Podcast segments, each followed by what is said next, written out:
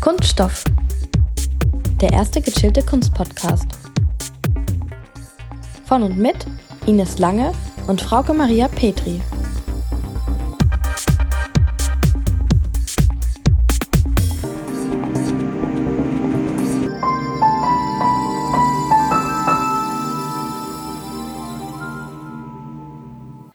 Hallo zusammen! Hallo alle zusammen und herzlich willkommen zu einer neuen Folge von Kunststoff. Ja, und wir haben es ja letzte Woche schon angekündigt. Es geht heute um Keith Haring. Are you ready? We are ready. Wir waren nämlich in der Keith Haring Ausstellung im Museum Volkwang in Essen. Genau, damit begeben wir uns jetzt in die coolen 80er New York City. Aber erstmal nach Essen. Genau. Und zwar waren wir da mit Unserer Ruhrkulturcard. Genau, und zwar, Leute, es gibt eine kleine Neuigkeit. Wir werden jetzt gesponsert. Das ist eine große Frage, wie diese Kooperation zusammenkam. Ähm, wir nennen es den inszenierten Zufall. Weil, ähm, ja, dreimal dürft ihr raten, wer jetzt im Ruhrgebiet arbeitet. Wir danken der Ruhr Tourismus GmbH. Genau, herzlichen Dank an dieser Stelle. Genau, und machen jetzt einen kleinen Werbeblock. Ja, wir waren nämlich mit der Ruhrkulturcard im Museum Volkwang und das ist eines der 21 Ruhrkunstmuseen. Denn was ist die Ruhrkulturcard? Das ist eine Jahreskarte, mit der man einmal im Jahr in jedes Ruhrkunstmuseum einmal umsonst reinkommt. Aber nicht nur das.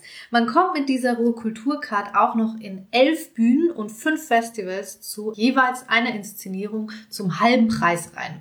Richtig. Und falls ihr jetzt denkt, das Ganze kostet 100.000 Euro, nein, natürlich nicht. Es ist nämlich sogar relativ günstig, wenn man sich das mal hochrechnet. Es kostet einmal für das Kalenderjahr 45 Euro und die Keith Haring Ausstellung hätte schon 10 Euro gekostet. Das heißt, da ist man eigentlich sehr schnell schon bei dieser Summe und das lohnt sich also wirklich. Warum machen wir jetzt Werbung, wenn ja das Jahr bald rum ist? Weil die Ruhrkulturcard 21 kommt nämlich am 12. November in die Verkaufsstellen und das Tolle ist, ab nächstem Jahr sind noch zehn weitere Kulturorte im Ruhrgebiet mit dabei, die sogenannten Kulturschätze. Genau, also da könnt ihr euch nächstes Jahr im besten Fall dann richtig austoben. Und die Verkaufsstellen sind dann eben ab 12. November geöffnet für die Ruhrkulturcard 2021. Und hier gibt's diese Karte in diversen Tourismusbüros im Ruhrgebiet und zum Beispiel auch in Rathäusern, aber nicht zuletzt natürlich im Online-Shop unter www.ruhrkulturcard.shop. Und solltet ihr spontan mal ins Ruhrgebiet aufbrechen, dann ganz einfach an der Kasse nachfragen, kann ich hier die Ruhrkulturcard kaufen? Und ich bin mir ziemlich sicher, in allen ist das möglich. Beim Theater müsst ihr aber die Tickets besser schon vorher buchen. Ähm, das heißt, telefonisch anrufen und sagen, hey, ich habe die Ruhrkulturkarte oder ich will die vor Ort bei euch kaufen. Dann kriegt ihr da die 50% Rabatt. Bei den Kunstmuseen war das etwas unkomplizierter, ne? Genau, das war eigentlich total entspannt. Also man muss zwar einen Timeslot zurzeit ja für Ausstellungen buchen, aber an sich kommt man da total easy dann mit dieser Ruhrkulturcard rein. Man stellt sich vom Museum an, sagt, man hat die Ruhrkulturcard, zeigt sie kurz und dann darf man auch in die Fast Line via Flughafen quasi und dann direkt ähm, durch zum Schalter und wir sind dann ganz problemlos kostenlos reingekommen. Genau, deswegen schaut es euch mal an. 45 Euro für die Jahreskarte, 21 Ruhrkunstmuseen, 11 Ruhrbühnen, 5 Festivals und 10 Kulturschätze. Wir wünschen damit viel, viel Spaß. Spaß. Werbung Ende. Genau, so, wir sind zurück, äh, wir sind durch die Kasse durchgekommen und wir sind jetzt im Museum Volkwang. Ich habe es vorhin schon erwähnt, die Ausstellung Keith Haring läuft noch bis zum 29. November. Standard hätte man 10 Euro Eintritt gezahlt und ermäßigt 6 Euro. Und aktuell ganz wichtig, bitte vorher die Tickets online buchen. Und es herrschen dort auch die gängigen Corona-Maßnahmen, also Maske auf, Abstand halten, wie wir das jetzt eigentlich schon so kennen. Was vielleicht ganz interessant ist, die Ausstellung ist eigentlich eine Wanderausstellung, die ist ähm, zusammen entstanden in Kooperation mit der Keith Haring Foundation, der Tate Liverpool und BOSA, also dem Center of Fine Arts in Brüssel. Und in der Ausstellung waren mehr als 85 Werke zu sehen, ganz verschiedener Art, ganz große, auch kleine Zeichnungen. Und wir möchten den Einstieg jetzt ähnlich machen wie die Ausstellung. Sie ist nämlich chronologisch vorgegangen und möchten uns jetzt erstmal der Person Keith Haring widmen. Genau, weil es ist ja eine Retrospektive und damit besprechen wir das gesamte Werk und jetzt auch erstmal sein Leben.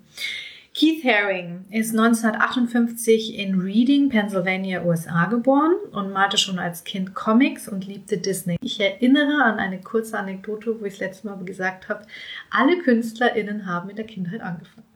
Stimmt, das passt auch wieder. Ja. 1976 ähm, hat er sich für zwei Semester an der Ivy School of Professional Art in Pittsburgh für Werbegrafik eingeschrieben Mhm. und das da studiert. Das finde ich, merkt man auch. Das hat einen Einfluss genommen. Und 1978 hatte er dort auch seine erste Einzelausstellung in Pittsburgh, ist aber im gleichen Jahr nach New York City und hat sich in die School of Visual Arts New York City eingeschrieben. Ähm, dort hat er auch relativ große Bekanntschaften gemacht, zum Beispiel mit Jean-Michel Basquiat. Keith Haring kann sich in New York City nicht nur künstlerisch ausleben, sondern auch sexuell. Er outet sich in den Jahren zwischen 1978 und 80 und ähm, lässt sich von der New Wave-Szene, dem Hip-Hop und vor allen Dingen Graffiti künstlerisch inspirieren. Das merkt man auch bei seinem Malstil, und wenn man überhaupt vom Malen reden kann. Hier haben wir ein ähnliches Problem wie bei Grosse. Er hat nämlich ganz eindeutig starke Einflüsse sowohl von Graffiti als auch Comic. Wir finden zum Beispiel Speedlines und Panels-Anordnungen in seinen Bildern. Und vor allen Dingen fängt er auch in den 1980ern an, mit einem Filzstift zu taggen. Man sieht auch, das nehme ich jetzt ein bisschen vorweg, äh, den Einfluss von Pop Art wie von Andy Warhol, von der Konzeptkunst, die in den Jahren floriert, von Kalligraphie und auch japanischem Holzschnitt, aber auch von der Performance Art, wie zum Beispiel bei Jackson Pollock. Und tatsächlich hat Keith Haring auch ziemlich viele Kollaborationen gemacht, sogenannte Collabs.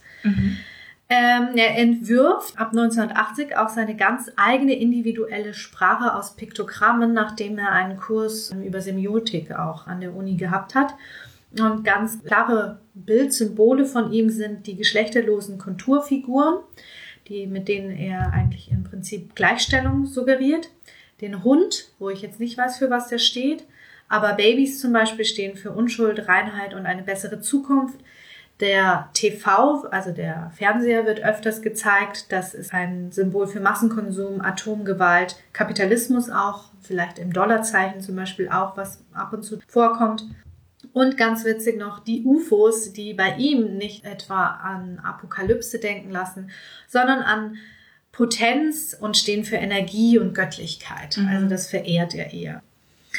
Außerdem, er malt komplett ohne Vorzeichnungen und auch oft ohne Korrekturen auf jeglichen Untergründen, wie zum Beispiel LKW-Plan, Leerstellen von Plakaten, also wenn Plakate ausgewechselt wurden in den U-Bahn-Schächten, war diese Fläche schwarz angemalt und da hat er mit Kreide drauf gemalt. Das sind seine sogenannten Subway Drawings.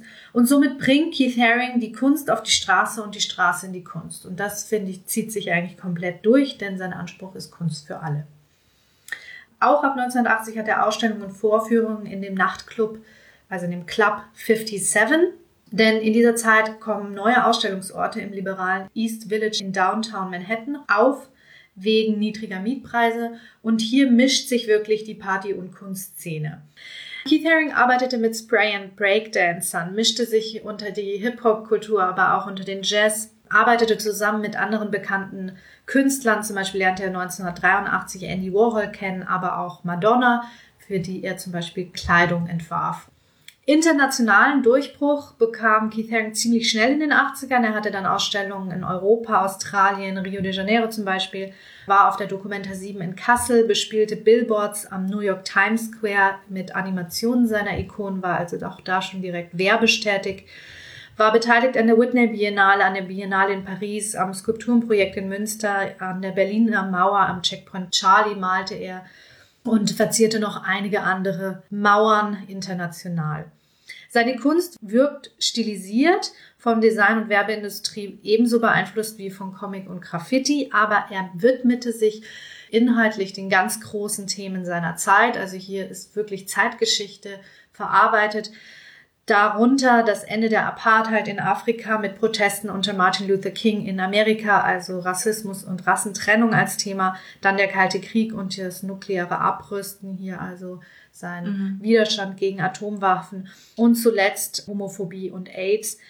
Er war also immer schon gleichzeitig zum Künstlerdasein auch vor allen Dingen Aktivist. Zum Beispiel verteilte er 1982 20.000 Poster gegen Atomwaffen im Central Park und verteilte auch Safer Sex Poster.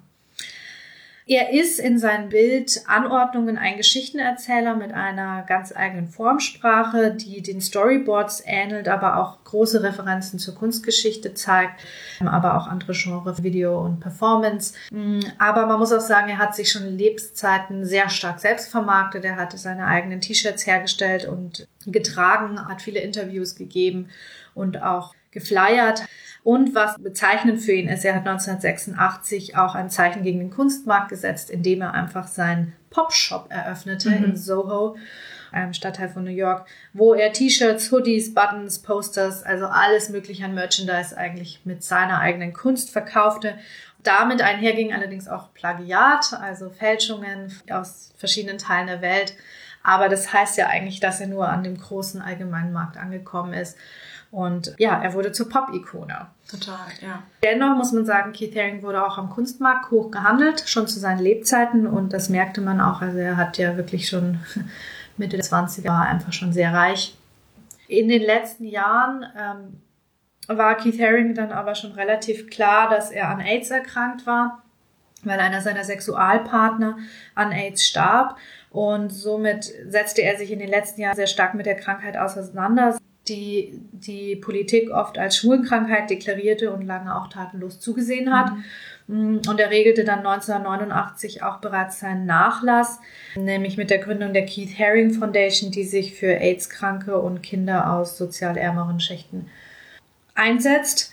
Und 1990 starb Keith Haring dann auch an den Folgen durch die Krankheit AIDS. Genau, du hattest es vorhin gesagt, es stimmt, es ist nur 2020 äh, jetzt, also es ist quasi 30 Jahre nach seinem Tod. Und ähm, deswegen passt das, denke ich, ganz gut, jetzt auch so eine Retrospektive zu machen. Mhm. Und ähm, da wir hat sich wer wohl was gedacht. Ja, wir haben ja jetzt schon total viele wichtige Sachen von Frauke gehört. Deswegen auch so wichtig, weil die Schau, ich habe es schon gesagt, nämlich auch chronologisch funktioniert. Und wir jetzt erstmal ein bisschen auf seine Person genauer eingehen wollten und jetzt noch ein bisschen schauen wollen, was ist denn in der Ausstellung selbst passiert? Wie ist das alles dargeboten gewesen? Und ähm, wir fanden uns dann erstmal von einem ganz ja, großen Gemälde eigentlich äh, von Keith Haring und mir geht's oft so in Ausstellungen, man muss sich erstmal so zurechtfinden, wo muss ich jetzt hin. Und allgemein gab's schon, so sage ich mal, an der Wand entlang hangelnd eine Reihenfolge, wie so im Supermarkt, so im Uhrzeigersinn. Aber hat Frau Grosser nicht damals im Interview selbst dieses Beispiel Stimmt, Supermarkt gezogen? Genau, vielleicht habe ich es daher. Genau, also es gibt so eine grobe Gangart, die Sinn macht, so im Uhrzeigersinn rum. Aber dadurch, dass in der Mitte viele großformatige Werke noch auch an extra Wänden angebracht sind, die nochmal einen Innenraum bilden, verliert sich das Ganze so ab der Hälfte. Also man wird erstmal eingeführt, findet sich dann quasi in dem Bereich zu seinen frühen Werken und wird dann quasi wirklich chronologisch weitergeführt durch verschiedene Themen, eben dann bis hin zu seiner AIDS-Erkrankung und schließlich auch zu seinem Tod. Und in diesem Circle bewegt sich die Ausstellung. Also wir haben monochrome Wände, die sind nicht immer weiß, die können auch mal gelb oder rot sein. Das kommt immer so ein bisschen drauf an, welches Bild man vor sich hat. Also Colorful Cubes. Genau, falls da irgendwie mit den ähm, PVC-Planen gearbeitet wurde, du hast es vorhin erwähnt, ein Material, das er öfter verwendet hatte, die gelb sind, dann ist eine Wand schon öfter mal gelb oder wenn in einem Bild viel Rot vorkommt, dann ähm, nimmt das die Wand nochmal auf. Also so wird quasi dieses, ja, diese Farbwelt, die er verwendet, immer mal wieder auch in den Wänden gezeigt. Aber es ist trotzdem, finde ich, sehr intuitiv. Es passt alles immer sehr gut zu den Themen. Du hattest vorhin die Subway Drawings angesprochen. In der Ecke kommt danach so die Club-Szene und da ist alles schwarz an den Wänden. Und so wird man da quasi ähm, je nach Thema so ein bisschen durch die Wandfarbe durchgeführt. Genau, aber es ist nämlich chronologisch, aber es sind eigentlich Themenräume. Genau. Und es gibt jetzt auch kein File-Light-System, nee. sondern es kann auch mal passieren, dass man nicht ganz chronologisch sich bewegt. Genau, dann ist man erstmal so, finde ich, manchmal ein bisschen verloren, aber an sich ist es auch eine ganz tolle Chance, Mhm. weil dadurch merkt man wieder, ach, das Bild und das, das funktioniert ja toll zusammen. Und es sag, ich sag mal, es gibt so eine grobe Geh- und Lesrichtung, aber die wird so gerade nach den ersten zwei Räumen so ein bisschen aufgebrochen und dann kann man sich eben auch erstmal den größeren Wandgemälden zuwenden und so weiter.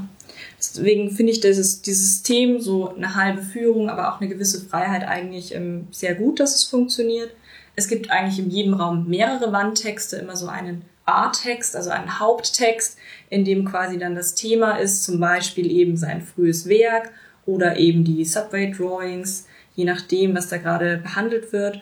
Und es gibt aber auch noch ähm, Videomaterial. Die Geräuschkulisse war auch relativ hoch, also immer mal wieder waren nicht nur Videos, sondern auch so ein bisschen, um, du hast es erwähnt, diese Club-Szene darzustellen, so gewisse Musikeinspieler einfach im Hintergrund und dadurch ist man auch in diese Zeit, finde ich, so ein bisschen gekommen, so der 1980er Jahre. Wobei ich nicht weiß, ob das nicht auch dadurch begründet war, dass man nicht mit Headsets aufgrund von Corona arbeiten konnte. Mhm. Stimmt, ja. Das ist vielleicht ein Punkt, warum das vielleicht so war. Was tatsächlich noch zusätzlich gab, war so Archivmaterial. Also es gab auch immer mal wieder so Schaukästen, wo man dann nochmal Fotografien hatte. Und so hat man wirklich ein sehr breites Bild sowohl von Keith Haring als Person als auch von den verschiedenen Themen bekommen. Du hattest es vorhin gesagt, alles Themen, die quasi gerade in den 1980er Jahren super wichtig waren. AIDS, aber er hat sich zum Beispiel auch mit Rassismus befasst, weil er da immer sehr gegen für gekämpft hat. Oder auch allgemein Massenmedien oder Konsum, Robotik, Raumfahrt, Street Art und so weiter. Genau, weil er ist ja auch ein Kind der Mondfahrgeneration. Genau. Das wurde auch zu Anfang gleich nochmal äh, gesagt. Genau. Also man schlängelt sich quasi so durch diese Ausstellungsarchitektur und ähm, ich habe schon gesagt, in der Mitte gibt's dann vor allem großformatige Werke und ich glaube, eins, vor dem wir uns sehr lang aufgehalten hatten, war ein sehr langgezogenes Werk, 15 Meter, schwarz auf weiß, also nochmal das Negativ zu den Subway Drawings, quasi genau Stimmt, umgekehrt.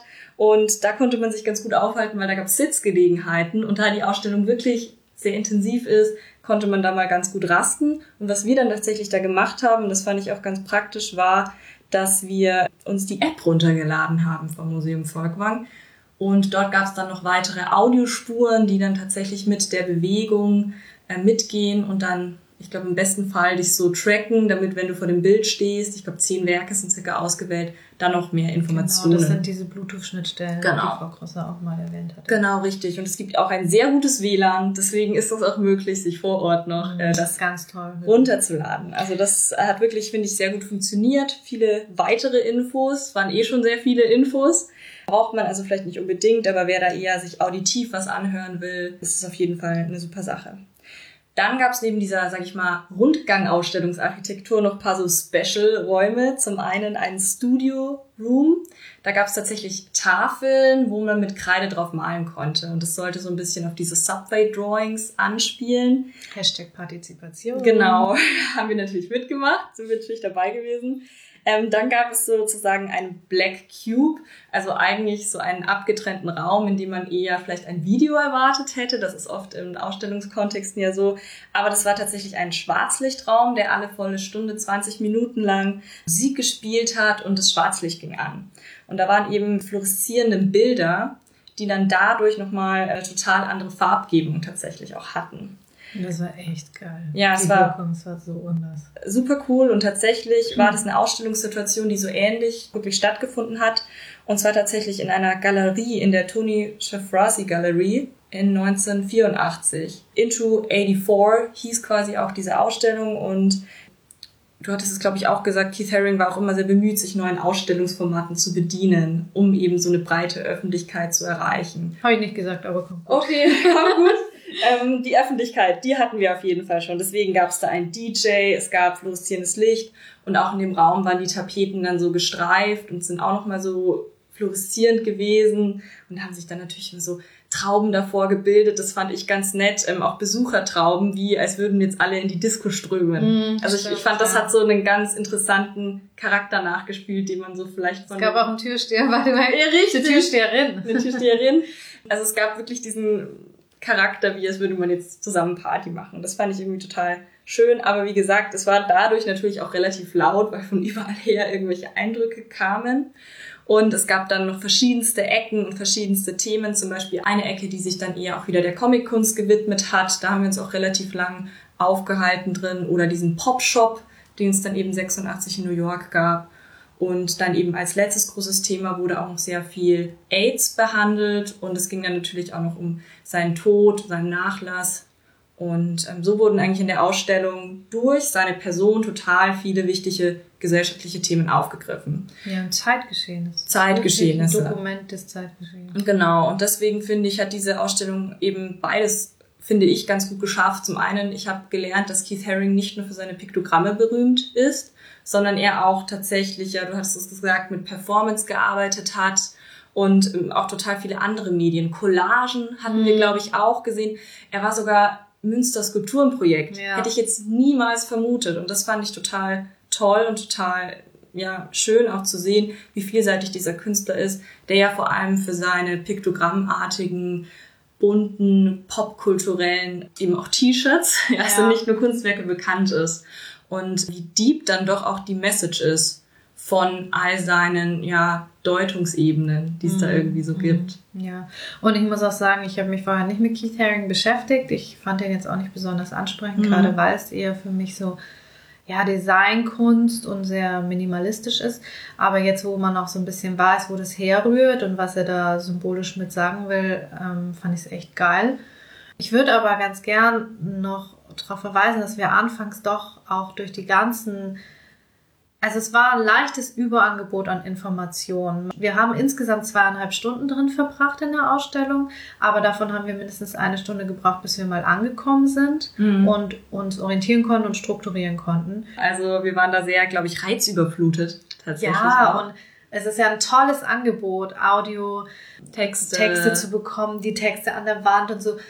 Aber es war einfach auch angesichts dessen, dass man nicht mehr gewohnt ist mit so vielen Menschen. Also es waren zwar relativ, es war okay, ne? Ja. Aber es war einfach erstmal eine Reizüberflutung. Ja, richtig. Ich habe mir hier auch aufgeschrieben, als Stichpunkt viel, Doppelpunkt Zeit, Pause. Also wir haben dann wirklich äh, uns sehr viel Zeit genommen, ja. ähm, um uns vielleicht auch noch um so, in so Themen einzuarbeiten oder dann nochmal genauer hinzuschauen. Wir mussten dann auch zwischendurch uns mal hinsetzen mhm. auf diese erwähnten Sitzgelegenheiten vor dem The Matrix-Bild. Für mich hat's allgemein sehr gut funktioniert, eben weil es zwar chronologisch ist und zwar irgendwie auch eine Retrospektive, aber eben nicht vor diesen großen Themen zurückschreckt. Mhm. Das heißt, diese immer wieder verbrät und dadurch wurde so ein bisschen, glaube ich, ähm, die Methode angewandt, den Künstler viel auch selbst sprechen zu lassen. Ja, was ich ja wiederum ein bisschen kritisch beäugt ja. habe, auch relativ schnell, weil ähm, ich habe auch noch von der ähm, Elke Buhr ist ein Artikel in der Ausgabe von der Monopol von Juni 2020 drin. Und auch sie lässt ihn selbst durch seine Tagebuchnotizen halt oft sprechen. Und ich bin halt einfach so eine kleine Gegnerin davon, dass KünstlerInnen so viel Sprachraum zur Interpretation ihrer eigenen Kunst gegeben wird, mhm. weil ich frage mich halt, ob das auch so ein Zeitphänomen ist, durch so viele Dokumentationsmedien, auch Video und Audio und so, dass die Kunstgeschichte nicht mehr so viel Platz bekommt. Gerade ähm, zeitgenössische Künstler, die vielleicht sich schon zu Lebzeiten um ihren Nachlass gekümmert ja, genau. haben, die immer ihre Selbstvermarktung auch im Vordergrund hatten, oder was heißt im Vordergrund hatten, denen die wichtig war, was ja auch nicht verwerflich ist, ist ja auch ein sehr intelligenter Clou. Ja. Wird ja Künstlern heute auch nur empfohlen, dass sie sich ihrer Selbstvermarktung einfach ein bisschen mehr bewusst machen. Aber das stimmt, also es gab sehr viele Zitate von ihm und ich glaube, die hätte es nicht immer gebraucht. Nee, und man kann ja auch dann, hat man wieder mehr Raum zur kritischen Hinterfragung. Ne? Also ja, es ist halt ein kritischer Punkt, der damit mhm. einhergehen kann. Außerdem, ich glaube, Frau dir ist das aufgefallen, dass die Texte nicht gegendert waren. Genau, also ich habe wirklich sehr darauf geachtet und ich finde es auch wahnsinnig wichtig bei Keith Haring, der sich ja auch der LGBTQI Szene zugeschrieben hat und genau in diesen Zeiten ja auch mit dem Thema ähm, sehr offen umgegangen ist. Ein bisschen schlecht, dass noch nicht mal die weibliche Form beachtet wurde, aber eigentlich gängig hätte das Gendersternchen sein müssen. Lustigerweise im aller, allerletzten Text, den ich gelesen habe, kam das Sternchen vor. Mhm. Es war wie so, oh, hallo, Ja. schön, dass du auch da bist. Also ich weiß nicht, wie das mit den Ausstellungstexten hier genau war. Ich habe auch den Ausstellungskatalog mir geholt und der ist ja auch zusammen quasi mit der Tate, mit Brüssel und eben auch der Keith Haring Foundation. Und hier gibt's auch zum einen, glaube ich, neben eben so einer Timeline, wo ja eben auch gezeigt wird, was wirklich seine Chronologie, was seinen Werdegang angeht, noch so ein paar Themen, die auch vorkommen, also auch wieder die Öffentlichkeit, die Stadt und sein Aktivismus. Aber an sich finde ich das ganz cool, weil der funktioniert folgendermaßen. Es gibt da so drei bis vier größere Essays, die sich eben mit diesen Themen, die wir jetzt auch schon angesprochen haben, beschäftigen. Und ja, dadurch denke ich, kriegt man auch eben über dieses thematische Feld einen super Zugang. Aber wir wollen jetzt noch mal ganz äh, kurz, nachdem wir quasi die Ausstellung noch mal so ein bisschen Revue haben passieren lassen und mein Fazit dennoch ein durchaus positives ist. Absolut, absolut. Tolle Ähm, Ausstellung. Natürlich nochmal über Keith Haring reden Mhm. und seine Bildwelten. Denn Frau und ich hatten einen ganz schönen Moment. Wir standen ganz lang vor einem Bild von ihm und haben uns da einfach mal wieder ganz klassisch drüber unterhalten. Wir haben es erst beschrieben und dann haben wir uns irgendwie gegenseitig immer so Bälle oder Momente zugespielt, was wir von dem Bild denn halten, was es für Anknüpfungspunkte vielleicht in der Kunstgeschichte gibt. Und wir können das jetzt sicher hier alles nicht mehr nachstellen und das wollen und sollen wir hier auch gar nicht. Aber dennoch möchten wir nochmal so eine kleine, ja, mögliche Werkinterpretation Ja, hier oder- vielleicht liefern. Oder oder- Einordnung auch. Ja, und was uns stilistisch halt aufgefallen ist. Genau. Ne?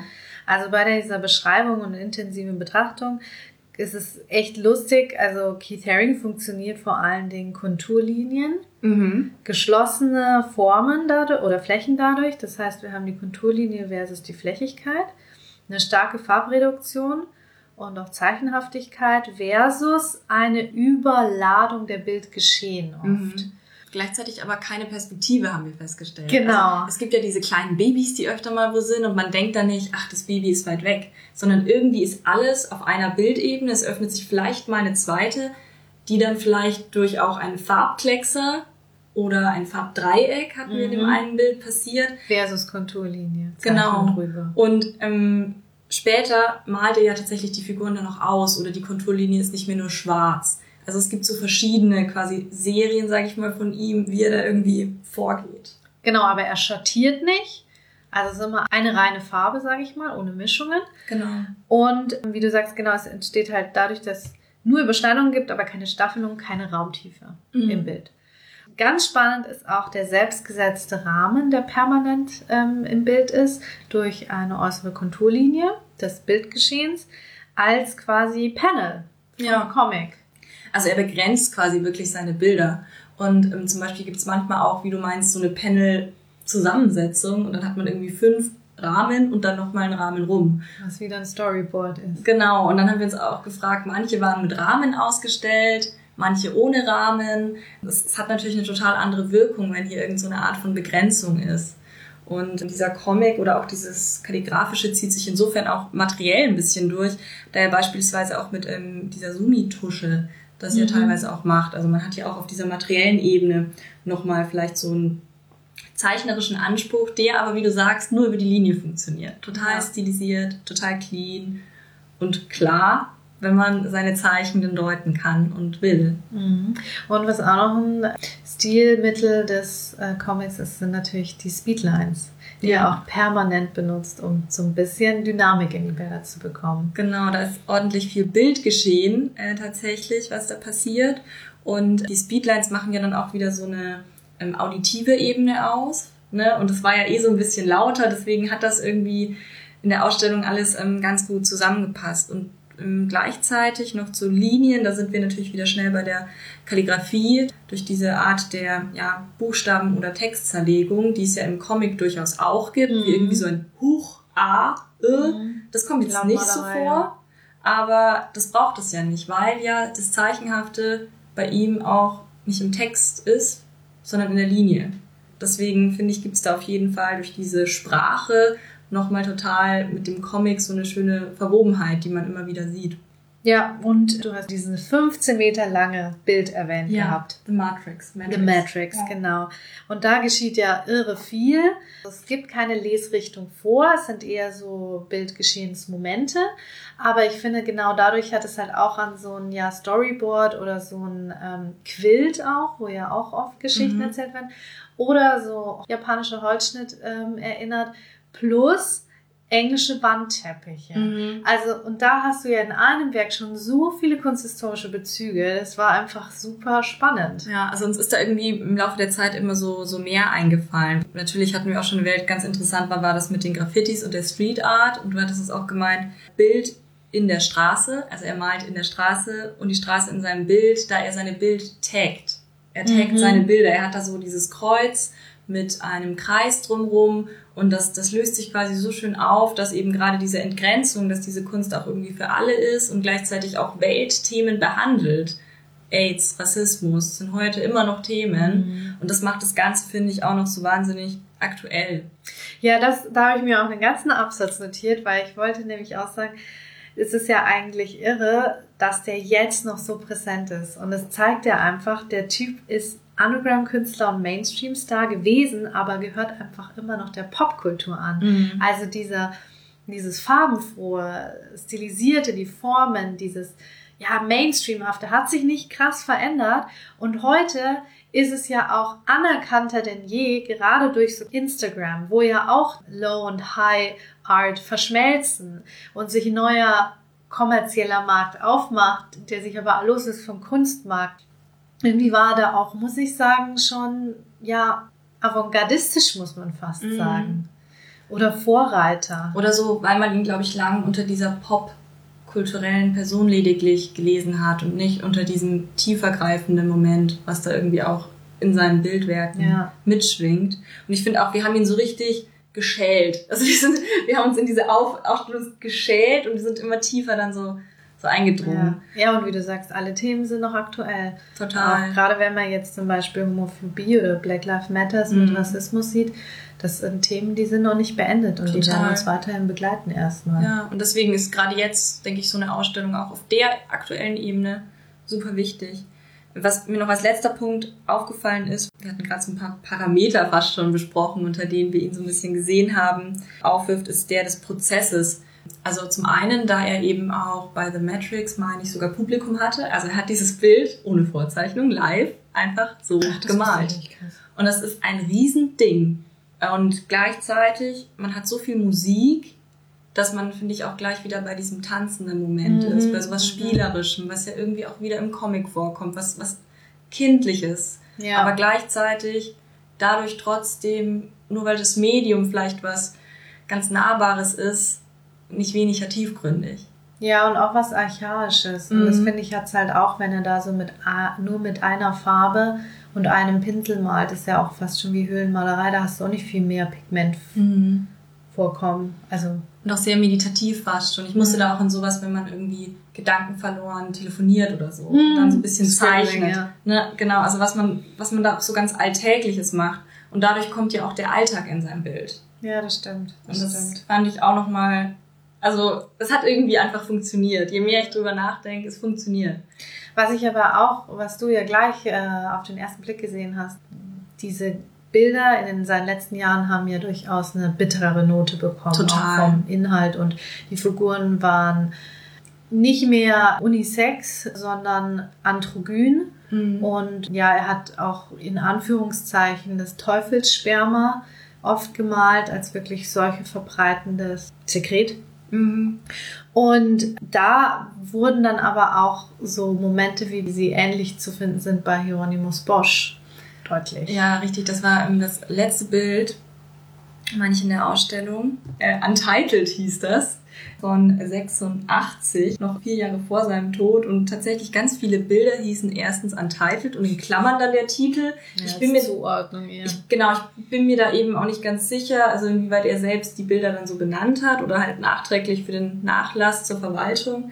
Aber worauf du hinaus wolltest, war, dass da eben auch in Hieronymus Bosch Bilder ja auch immer oft so ein Gewimmel herrscht. Auch irgendwie teilweise zerteilte Körper. Also das Piktogramm löst sich so ein bisschen auf, wenn man so will. Und man hat trotzdem noch, wie du meinst, diese schon diese Piktogrammfiguren, aber es kommen eben andere auch hinzu, die eben größer, die vielleicht auch grausamer sind. Mhm. Und gerade gegen Ende seines Övres, denke ich, hat man das total natürlich auch gemerkt, was natürlich, finde ich, auch wieder vielleicht ein bisschen erklärt, warum die Ausstellung biografisch ist und sich auch oft seiner Zitate bedient, mhm. weil das eben ein super persönliches Thema auch war. Ja.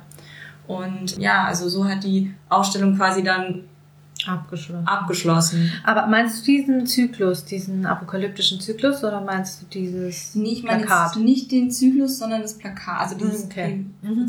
Weil ich wollte noch zu dem Zyklus sagen, das hat er nämlich auch mit dem Beat-Künstler William S. Burroughs zusammen gemacht und der war ja auch seine erste Inspirationsquelle, um sich diesem Piktogrammstil zuzuwenden mit der Semiotik. Und das finde ich eigentlich interessant auch, dass eines der ersten Bilder dann wieder mit einem der letzten Bilder in Verbindung steht. Stimmt, und auch von der Hängung sind die ja wieder näher aneinander, weil man ja so eine Art Kreis geht. Mhm.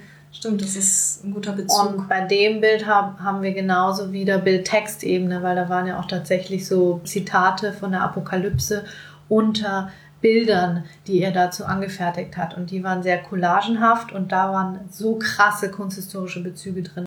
Da waren zum Beispiel in die Collage eingearbeitet Mona Lisa.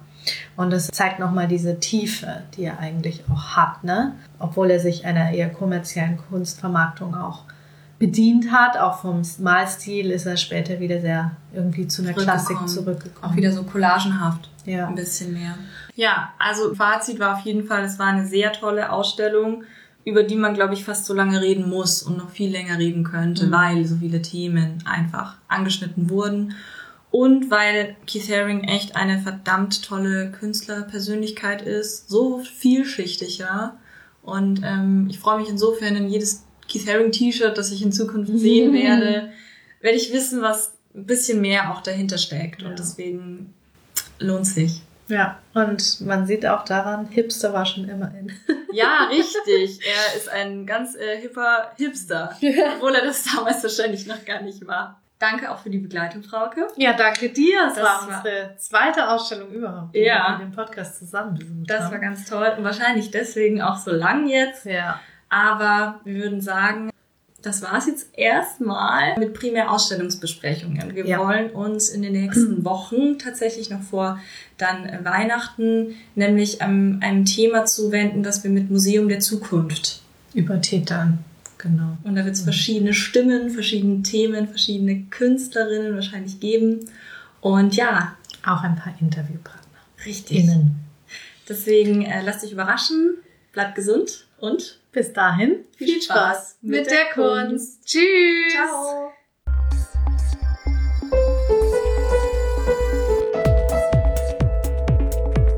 Kunststoff. Der erste gechillte Kunstpodcast. Von und mit Ines Lange und Frauke Maria Petri.